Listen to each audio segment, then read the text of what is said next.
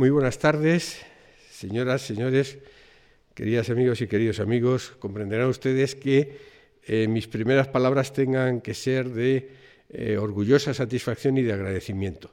De orgullosa satisfacción por encontrarme en una casa que yo considero mía por muchas y muy diversas circunstancias, eh, una muestra extraordinaria de lo que puede ser lo que se denomina como sociedad civil en un país civilizado, en un país europeo como España, como es la Fundación Juan March, que está acreditada como un lugar, un centro de convergencia de libertad y de cultura. Eh, por lo tanto, el hecho de que la Fundación Juan March me invite a participar en alguno de sus actos, para mí me llena de orgullo y de satisfacción. Y por lo tanto, también de agradecimiento. Agradecimiento que quiero hacer llegar a las personas que me han permitido estar aquí esta tarde, fundamentalmente a Javier Gomá, querido y admirado amigo, y a Lucía Franco, y mi agradecimiento también al resto del personal de la casa que me ha ayudado en esta pequeñísima presentación que les hago a ustedes ah, en, esta, en esta ocasión.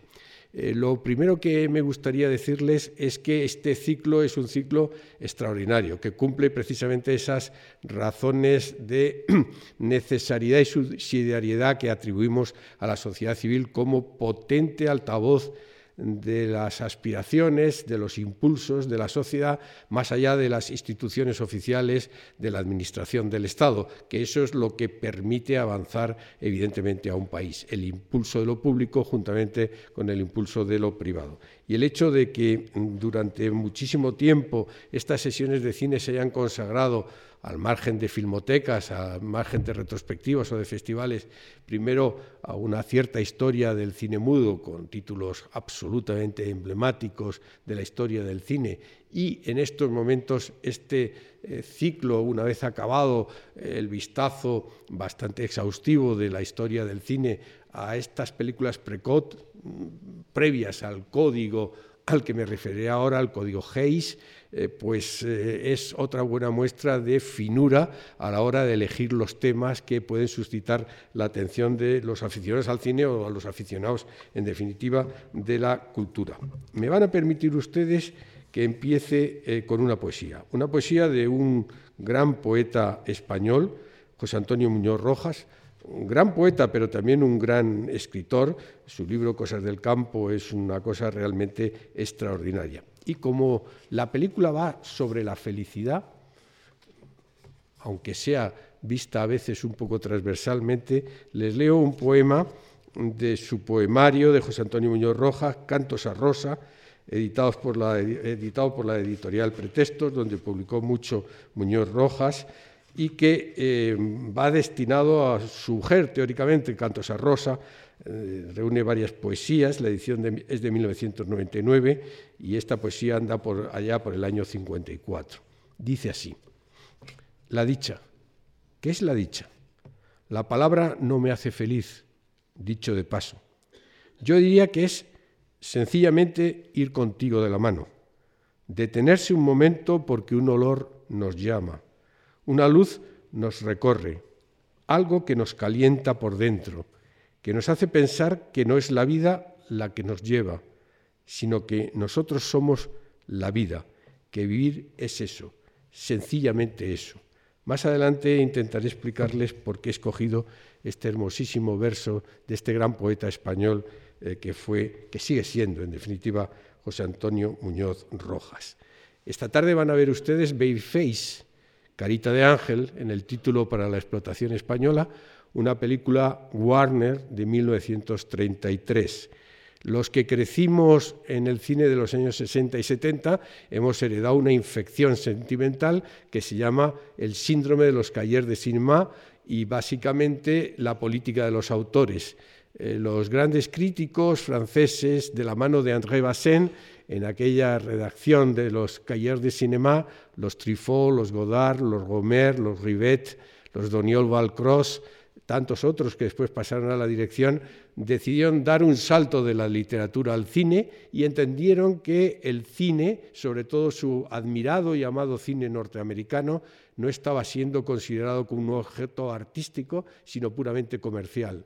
No entendían cómo los John Ford, los Houston, eh, los Hitchcock, eh, los Macari, cualquiera de los grandes directores no eran considerados en Norteamérica ni fuera de Norteamérica cuando para ellos tenían la característica, la naturaleza de auteur, de autor. Y para ello entendían que eh, para ser considerado autor, el director de una película, a unas sabiendas de que es un trabajo colectivo, debía de poner una impronta especial en la película en la forma de contar las historias, en su estilo, pero también en una serie de temas que se repetían a lo largo de su filmografía.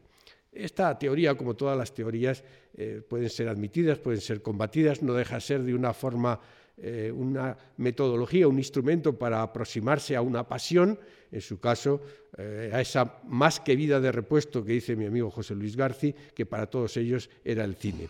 Esta política de los autores llevaba a considerar muy exageradamente, en términos generales, pero muy justamente también en otras ocasiones, que el director era el autor de la película. Según han ido pasando los años, se han ido abriendo los archivos, hemos tenido ocasión todos de ver muchas películas que antes se nos quedaban simplemente en el recuerdo o en una nota apresurada tras ver la película, pues hemos descubierto que el cine evidentemente tiene que las películas tienen muchos autores. Muchas de ellas son eh, obra del productor, como Lo que el viento se llevó, que es realmente una película de David O. Hay otras en las que la impronta del director es extraordinaria, como es en el caso de Hitchcock, de John Ford, de Leo Macarey, y en otras ese trabajo colectivo significa que se implican misteriosamente muchas de las personas del equipo. ¿Por qué Francis Ford Coppola nunca ha dirigido eh, películas del estilo, del tamaño aunque alguna de ellas podríamos hablar esporádicamente, como El Padrino. ¿Qué importancia tuvo el director de fotografía? ¿Qué importancia tuvo el guion de Mario Puzo en la elaboración de esa trilogía grandiosa que es El Padrino? Bueno, en todo caso, y fundamentalmente en aquellos tiempos de Hollywood, estos tiempos de comienzos de los años 30, cuando el sonoro desde el, el cantor de jazz con Al Jolson, 27, 28, 29, cede, el paso al, cine sonoro, están llenos de, eh, del comienzo de lo que se llamó el clasicismo, en la que los estudios, esta es una película Warner, imponían un estilo, unas determinadas circunstancias del rodaje, donde había muchos directores muy competentes desde el punto de vista estrictamente eh, de oficio, extraordinariamente competentes, podemos citar a John Cromwell, Clarence Brown, eh, muy, muy, muy, muy fieles de alguna forma al estilo de la casa, Metro Goldwyn Mayer, Warner, etcétera, y que aceptaban de alguna forma las condiciones de rodaje y no tenían prácticamente casi ningún control ni sobre el guion ni sobre eh, el montaje posterior de la película, que son, eh, que son criterios terrenos en los que, en cambio, otros directores con mayor presencia, como Ford, como por supuesto Hitchcock, etcétera, tuvieron una relativa presencia y frecuencia. En este caso, Babyface, la película de 1933, está dirigida por un director absolutamente desconocido. Yo he preferido que lo vean ustedes en la pantalla. Alfred E. Green. Si van ustedes al gran diccionario de las películas, que es, es los 50 años, ahora saldrá una edición póstuma de los 100 años que elaboraron mis queridos amigos Bertrand Tavernier y Jean-Pierre Coursaudon, pues eh, verán que no aparece el nombre de Green por ninguna parte. Si van al diccionario del cine americano de Andrew Sarris, tampoco aparece Mr. Green por ninguna parte. Y podríamos seguir así avanzando. Ahora ya Gracias a las estructuras propias de Internet tenemos en Wikipedia y en otros posibles archivos alguna noticia más de este personaje, no voy a decir eh, relativamente misterioso, porque no lo era en modo alguno, sino pura y simplemente uno de tantos nombres que se han perdido olvidados dentro de la propia estructura del cine. Green nace a finales del siglo XX, 1889, y por lo tanto cinco años antes que John Ford y siete años antes que Howard Hawks, por citar a dos, eh, eh, nombres pues, muy notorios de la historia del cine. Eh, prácticamente en 1912 Alfred Green está ya trabajando en Hollywood, primero como actor y luego ya directamente como director.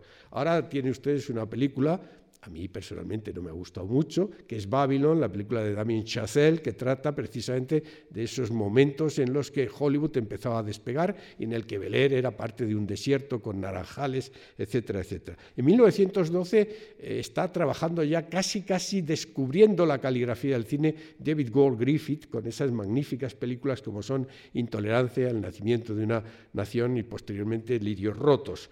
Eh, Green empieza a trabajar con la Silic Polyscope Company como actor, una, una compañía de las muchas que, que, como la Bioscope y tantas otras, la Bison, que trabajaban pura y simplemente primero en la costa este, con todas las luchas con Edison por las patentes, luego se trasladaron a Chicago y otros centros y después buscando el buen tiempo y el sol hacia la costa oeste de Estados Unidos para asentarse finalmente en un pequeño pueblo que era Los Ángeles.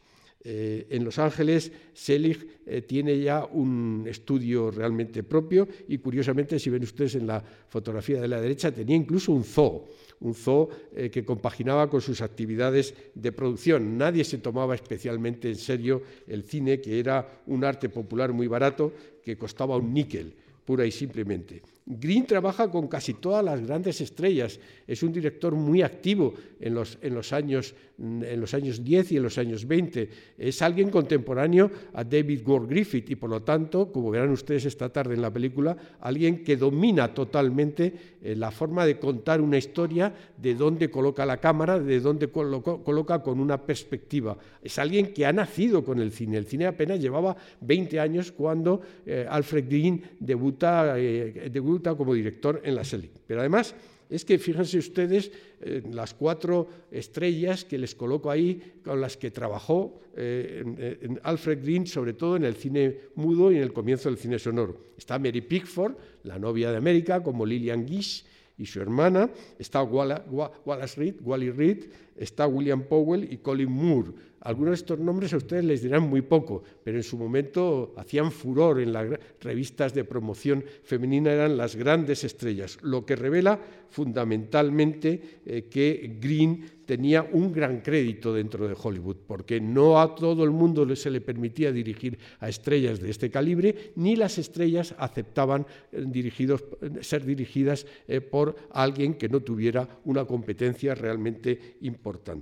Les he dicho que la película es una película Warner y Alfred Green logró un éxito extraordinario eh, eh, y logró además que Bette Davis, si no recuerdo mal, ganara su primer Oscar con esta película, Peligroso, Dangerous, en 1935, lo que revela su talento, lo verán ustedes esta tarde eh, cuando contemplen Babyface a la hora de dirigir a los actores, a las actrices y muy particularmente a las actrices. Tenía como George Cukor un feeling muy especial para dirigir personajes realmente femeninos.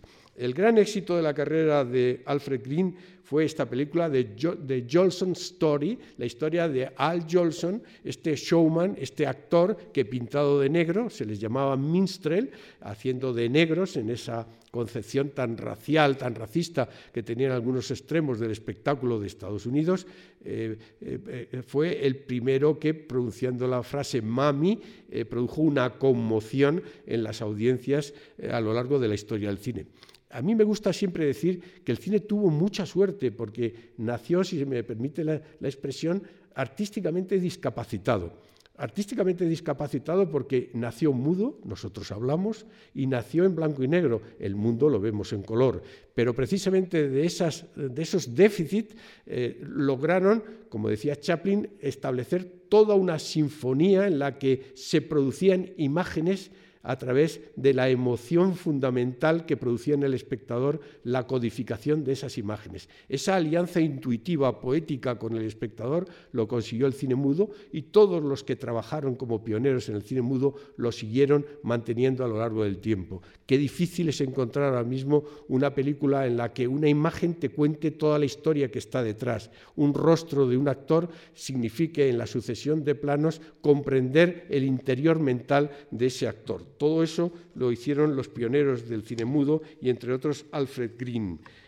Además tiene una película muy desconocida, pero que es un western formidable, basada en un, en un relato extraordinario con un fondo hispano importante. El título en, en español sería Pasó por aquí eh, que es unas inscripciones que hay en un cerro que se llama el Cerro Zuni, en Nuevo México, donde los españoles que pasaban por allí, los primeros que pasaron después de los aborígenes, inscribían en la roca con un cuchillo, con un martillo, su nombre.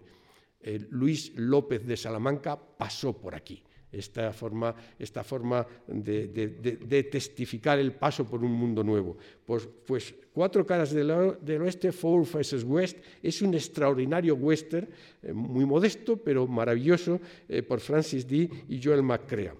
Y la película que tienen ustedes aquí, Babyface, es la película de 1933 y como les dije, es una película Warner. Warner era una empresa familiar casi todos los productores de Hollywood en aquellos años eran emigrantes europeos que no tenían nada que ver en principio, los Warner, si no recuerdo mal, tenían un negocio de peleteros, pero que descubrieron desde el primer momento con mucha astucia el futuro del cine. Fueron comprando salas de exhibición, de ahí pasaron a distribuir películas, de ahí a producir películas y luego ya a producir, a distribuir y a exhibir películas hasta que Roosevelt se lo prohibió a través de recursos ante la Corte Suprema de Estados Unidos. Eh, la Warner tenía, pues ya lo ven ustedes ahí, un lot, un, campo eh, realmente impresionante y los cuatro hermanos eh, que se llevaban solo regular cedieron poco a poco el papel a Jack Warner, que es el tipo que más importaba, el que tomaba las decisiones con los, sus productores ejecutivos en el, en el estudio.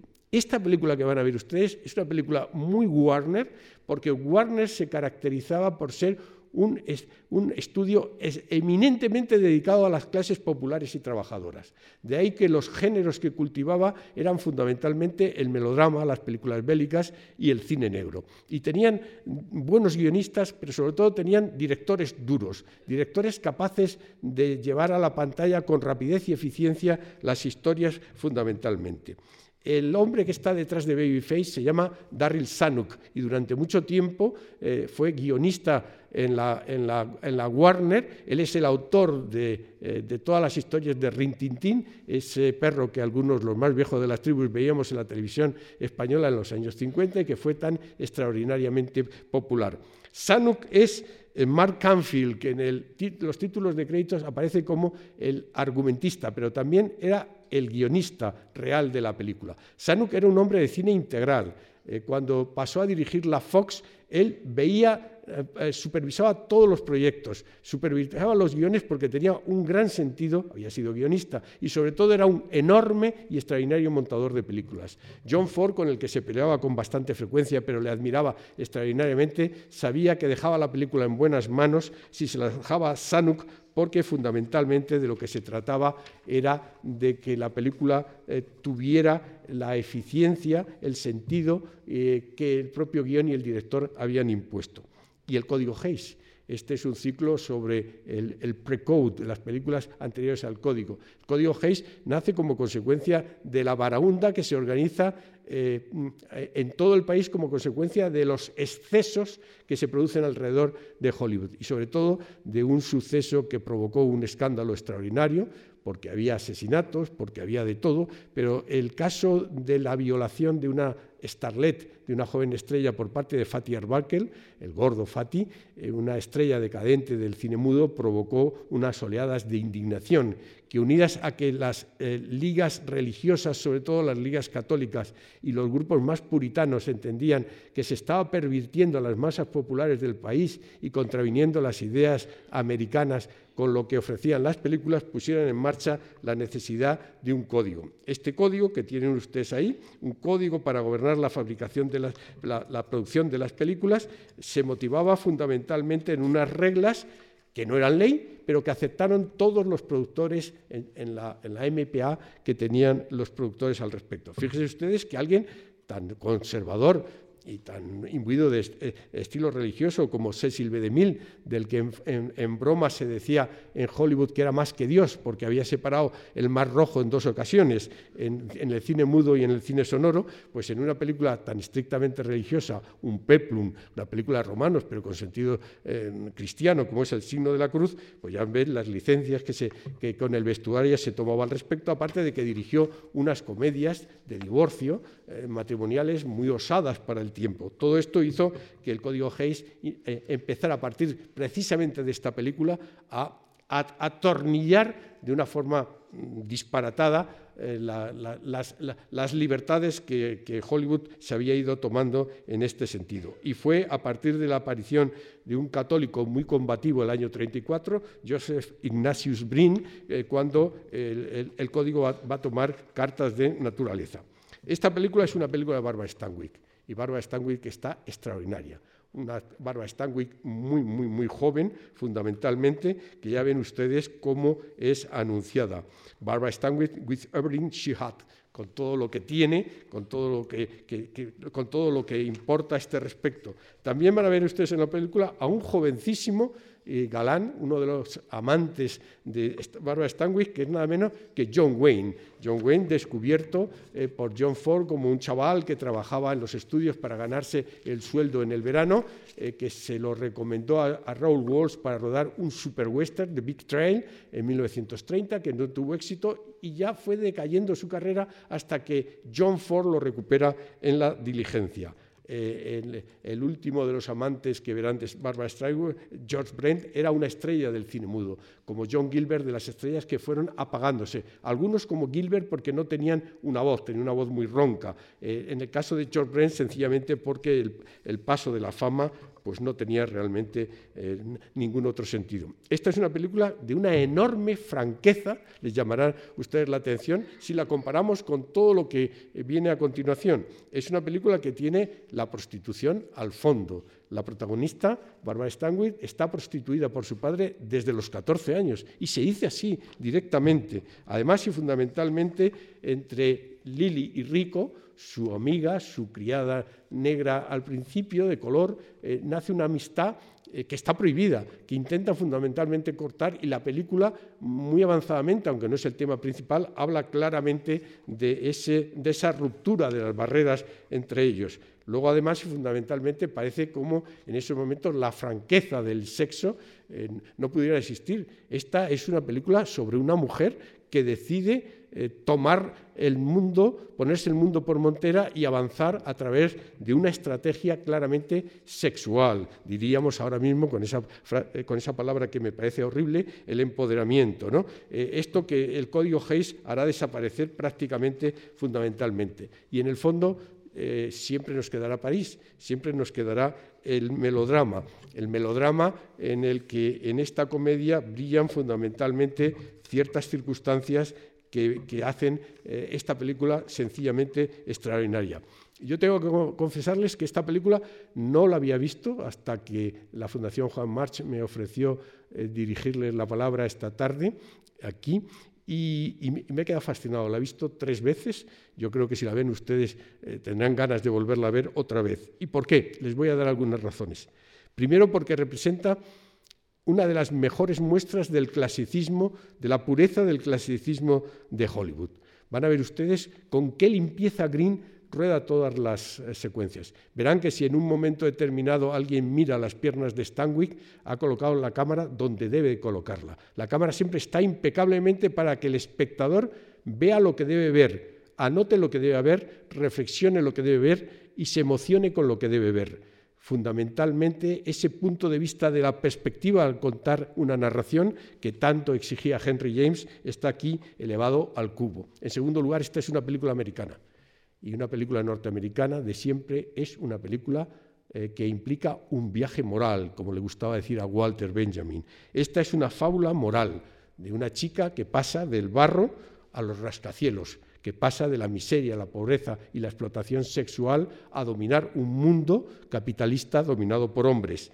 Es, si me permiten decirlo, La Cenicienta revisitada, que sería el titular que podríamos tener aquí esta tarde. Esta es una película que habla de esos duros años de los años 30, de la prohibición, de los bares, clandestinos, los speakeasy. Habla de la fabril Pensilvania con la explotación de los obreros, de la pobreza, de la miseria y de la depresión ante la que se alzó el Big Deal del presidente, eh, del presidente Roosevelt. Barbara Stanwyck Lily pasa de ese fabril eh, mundo polucionado moral, social y físicamente de Pensilvania a la brillantez de Nueva York y al mundo de los poderosos, de los banqueros, eh, con el desafío fundamentalmente que le ofrece, que le ofrece un amigo, un emigrante alemán, Krach, que le da a leer Nietzsche. Ustedes se imaginan una película de Hollywood en la que la protagonista se mueve con la filosofía nihilista provocadora de Nietzsche, pues la estrategia que va a seguir de conquista de la sociedad,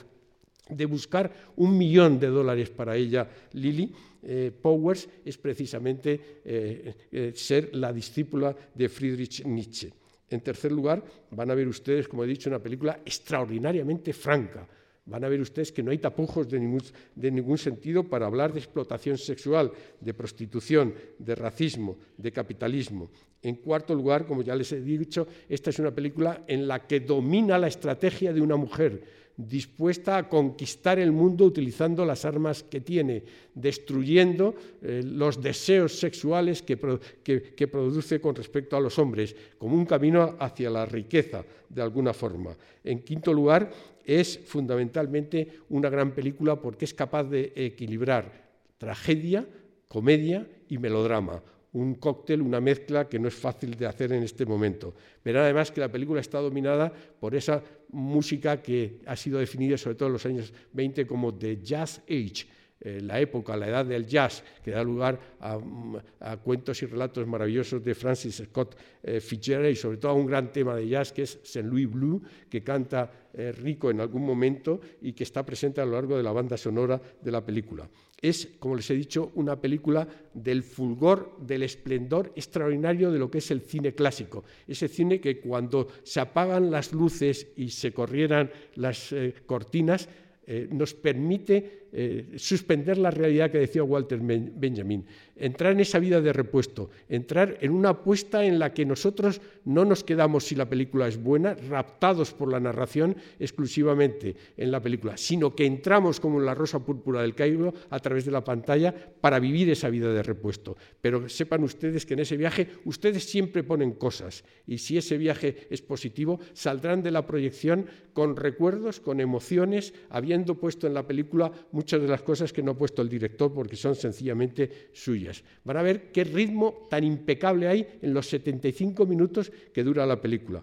Van a ver también cómo es la precisión del montaje, muchos planos generales, algunos primeros planos, de qué forma tan fluida avanza la película con esa caligrafía de línea clara que diría mi amigo Luis Alberto de Cuenca para Tintín y otros dibujantes modernos en ese aspecto. Verán ustedes esa capacidad eh, de dominio de la narrativa que significa la elipsis, no contar las cosas, sugerir las cosas, en la que Lubitsch era un maestro cuando cerraba una puerta y dejaba eh, pensar en lo que va a suceder a continuación. De esto, en la parte central de la película, que son las viñetas de ascensión en la carrera social de Lily Powers, van a ver ustedes muchísimos ejemplos. Y luego los movimientos de cámara, una película en la que todos los movimientos de cámara son fluidos, son elegantes, son extremadamente sofisticados, fundamentalmente fundamentalmente, para dar la sensación de que uno avanza dentro de la película fascinado por la cámara que se movía ya desde que Murnau en el expresionismo eh, descubrió que con la cámara se puede también contar una historia a través de emociones visuales de las imágenes. Y en octavo lugar, vean ustedes qué prodigio para este este mundo en el que nos encontramos eh, de películas tan complicadas. Yo acabo de ver Decision to Live de un director coreano y francamente me he perdido con respecto a la película, ¿no? Deliberadamente, probablemente porque el director, que es francamente bueno, ha decidido complicarnos la vida, pero la película está hecha para los espectadores, no está hecho para los directores ni para los críticos sofisticados. Y Alfred Green aquí coge una muy leve trama, relativamente leve trama, coge a un personaje femenino y nos conduce a través de la vida de este personaje, eh, eh, entendiendo fundamentalmente que cuando se tiene una leve trama, lo importante es cómo provocar las situaciones dramáticas que hace avanzar la narrativa y a la fundamentalmente eh, describir a través de esas situaciones la evolución del personaje. Eso se llama modernidad, se llama también clasicismo. Y finalmente tienen ustedes una deslumbrante Bárbara Stanwyck la van a ver. Eh, ¿Saben ustedes lo que es una estrella? Pues una estrella es la que coge la luz del sol y la sigue manteniendo aún después de muerta. Esa es Barbara Stanwyck, una Barbara Stanwyck joven, deslumbrante, magnética, sensual, sexual, poderosa, capaz con una mirada de construir todo un mundo, capaz eh, con un silencio de no ocultar un secreto, capaz de descubrir su corazón cuando nadie espera que se descubra un corazón. Ella puede pensar fundamentalmente que ningún hombre vale medio millón de dólares.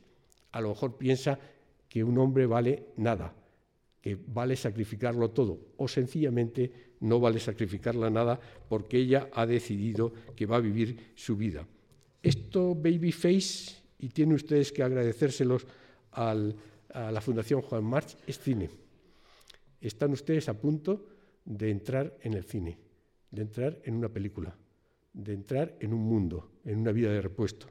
Y me van a permitir que si empecé con una poesía de José Antonio Muñoz Rojas, acabe con una poesía de Amalia Bautista, una gran poeta española, se llama eh, Cuéntamelo otra vez, y dice así, Cuéntamelo otra vez.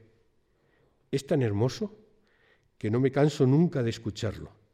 Repíteme otra vez que la pareja del cuento fue feliz hasta la muerte, que ella no le fue infiel, que a él ni siquiera se le ocurrió engañarla. Y no te olvides de que, a pesar del tiempo y los problemas, se seguían besando cada noche. Cuéntamelo mil veces, por favor. Es la historia más bella que conozco. Que la disfruten y que sean ustedes felices. Muchas gracias.